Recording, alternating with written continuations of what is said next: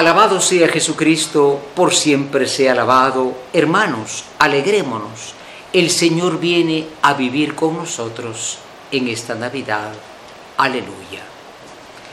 Venir a vivir con una persona depende de las situaciones que se den, pero cuando queremos que alguien venga no solo de visita, sino a quedarse con nosotros, pues eso es lo mejor.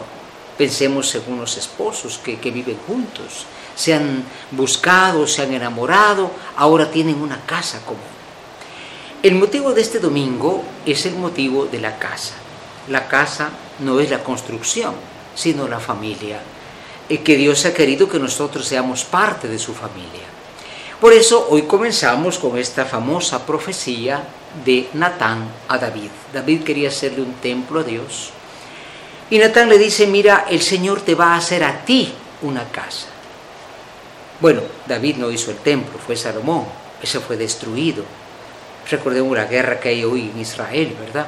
Pero Dios va a venir a vivir, porque la casa no es las cuatro paredes, es la familia, por ejemplo, ¿no?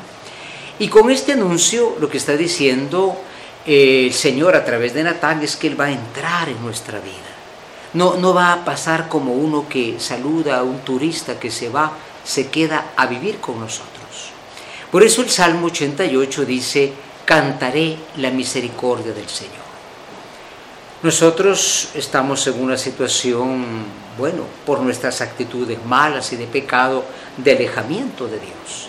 Pero este dice, yo cantaré la misericordia porque a pesar de que yo lo he rechazado, a pesar de que lo he ignorado, Dios quiere venir a vivir conmigo. No, no a pasar como una visita y lo demás se queda igual. Por eso hoy Pablo en la carta a los romanos eh, proclama algo muy interesante, ¿no? Dice, este era el gran secreto que Dios tenía escondido por los siglos, que Dios ya no está alejado, sino está con nosotros.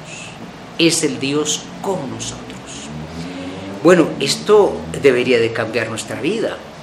Si alguien pasa de visita, le muestras la sala, le muestras ahí lo que puedes darle, pero no, no se queda a vivir, entonces no sabe cómo está, no puede remediar la situación.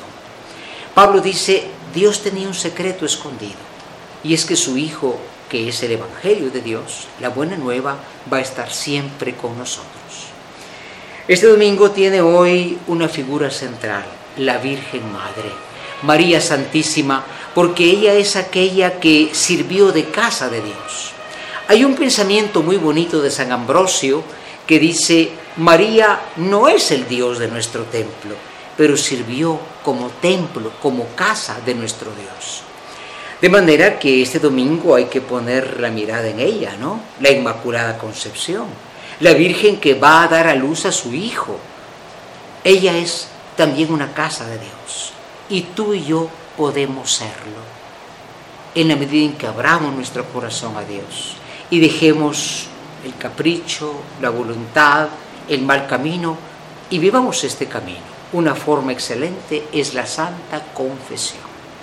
¿Cómo va a venir Dios a un ambiente manchado, eh, desagradable? Acerquémonos a la confesión y entonces el Señor ya pueda vivir con nosotros. Vivir no de paso, sino quedarse con todos nosotros. Deseamos a todos ustedes, hermanos, que tengan una feliz Navidad Recordemos, no es la fecha, es la persona. Lo que nos interesa, el Dios que vive con nosotros, para que nosotros también seamos como Él de nuevo, hijos de Dios, el Padre amoroso. Amén.